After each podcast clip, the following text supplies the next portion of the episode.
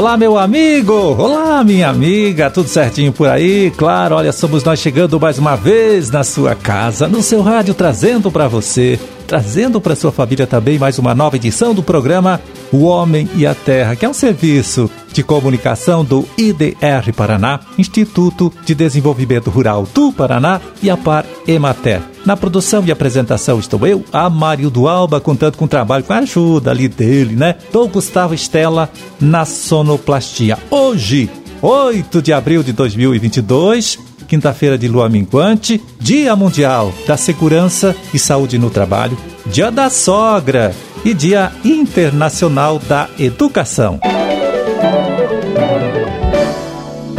Pois aí, nesta última terça-feira, olha, dia 26, né, 26 de abril, o Conceleite Paraná definiu o novo preço de referência para o leite padrão comercializado aqui em nosso estado. O valor é, ficou em R$ 2,21, tá? O litro, 8,45% superior ao preço definido no último mês de março, né? Que era de R$ 2,04 o litro. Este preço de referência vale para o produto entregue à indústria, né? Agora neste mês de abril, com pagamento previsto para maio, maio que vem agora.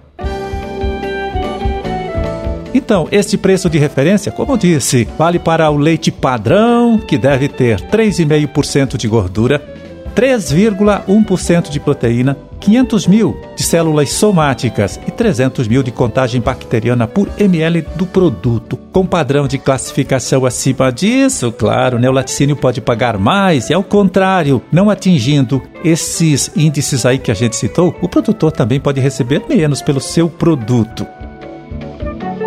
É o preço de referência usado aí como base na negociação entre produtores indústrias de leite aqui no nosso estado. É definido a partir de pesquisa que avalia o comportamento dos preços dos principais produtos derivados do leite, né? Como disse aqui é, no Paraná. Quando o preço do conjunto desses produtos sobe, o preço de referência do leite, né, se eleva também. E ao contrário, quando os preços do leite em caixinha, do queijo, da manteiga, etc., cai, o preço de referência do leite é, para a negociação aí do produtor com a indústria também baixa.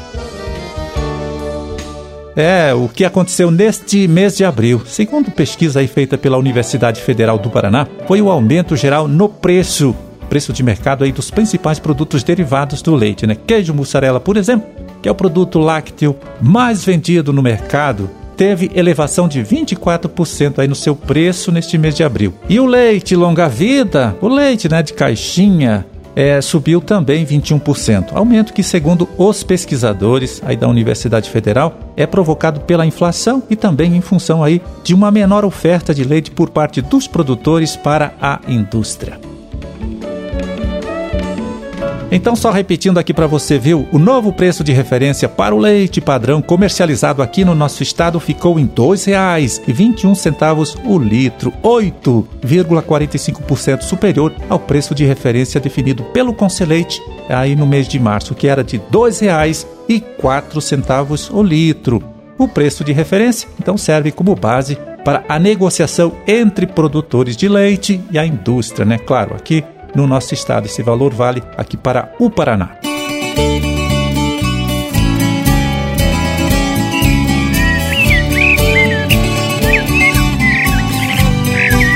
Pois aí, nesta última terça-feira também, olha só, o Ministério da Agricultura divulgou uma nota técnica com a relação das principais pragas, viu? Capazes de colocar em risco as plantações aqui do nosso país. Documento que tem como objetivo chamar a atenção, então, para o desenvolvimento de estratégias que evitem o agravamento do problema.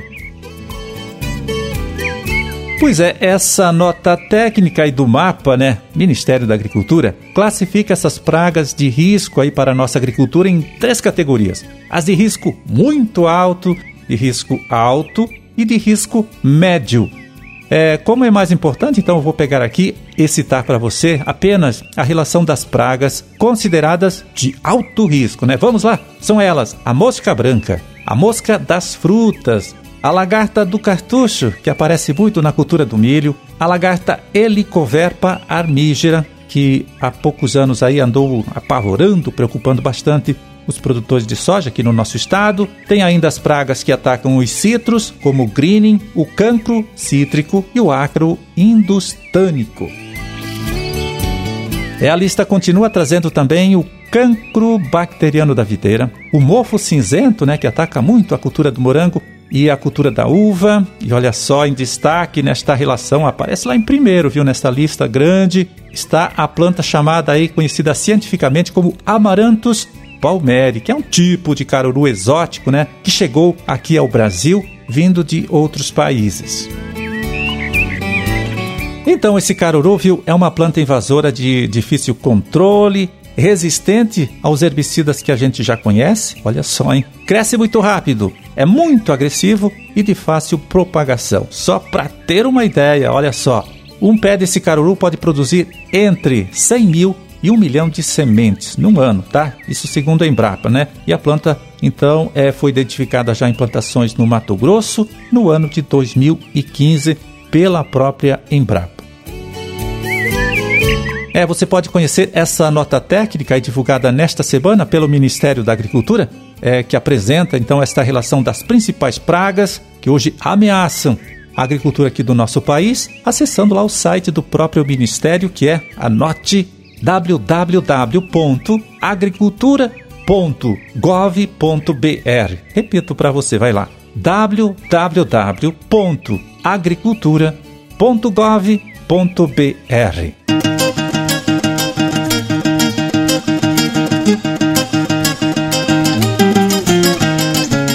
E olha só, foi destaque na última edição da Revista Brasileira de Ciência do Solo um artigo científico elaborado por professores da Universidade Estadual de Londrina e pesquisadores aqui do nosso instituto, Instituto IDR Paraná, né? Um artigo ali, uma publicação que apresenta o resultado de pesquisa feita com 234 agricultores de 28 municípios da bacia hidrográfica do Rio Paraná 3, que pega aí a região que vai de Guaíra até Foz do Iguaçu.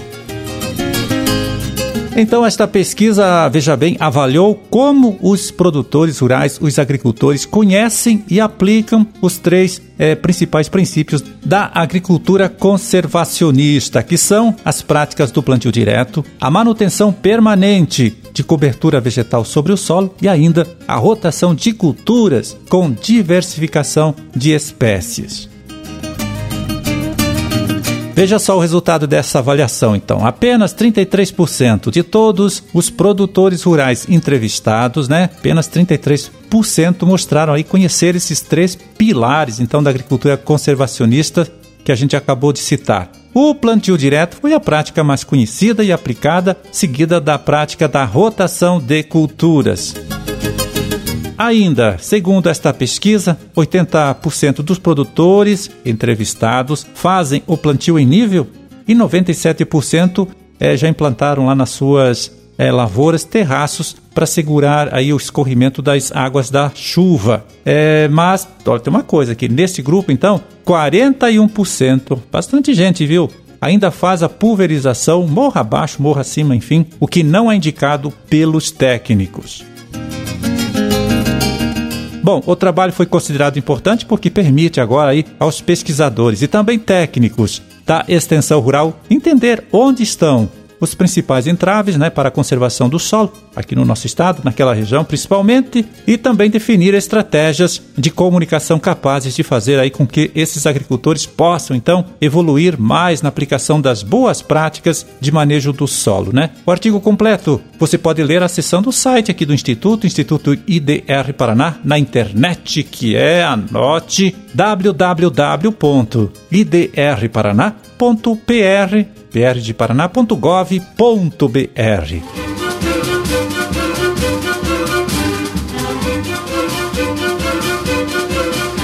É, terminamos a nossa empreitada de hoje. Vamos ficando por aqui desejando a todos vocês aí uma ótima, uma excelente quinta-feira e até amanhã, quando a gente estará de volta aqui, né, mais uma vez falando com você, trazendo para você, para sua família também, uma nova edição do programa O Homem e a Terra. Um grande e forte abraço a todos, fiquem com Deus e até lá.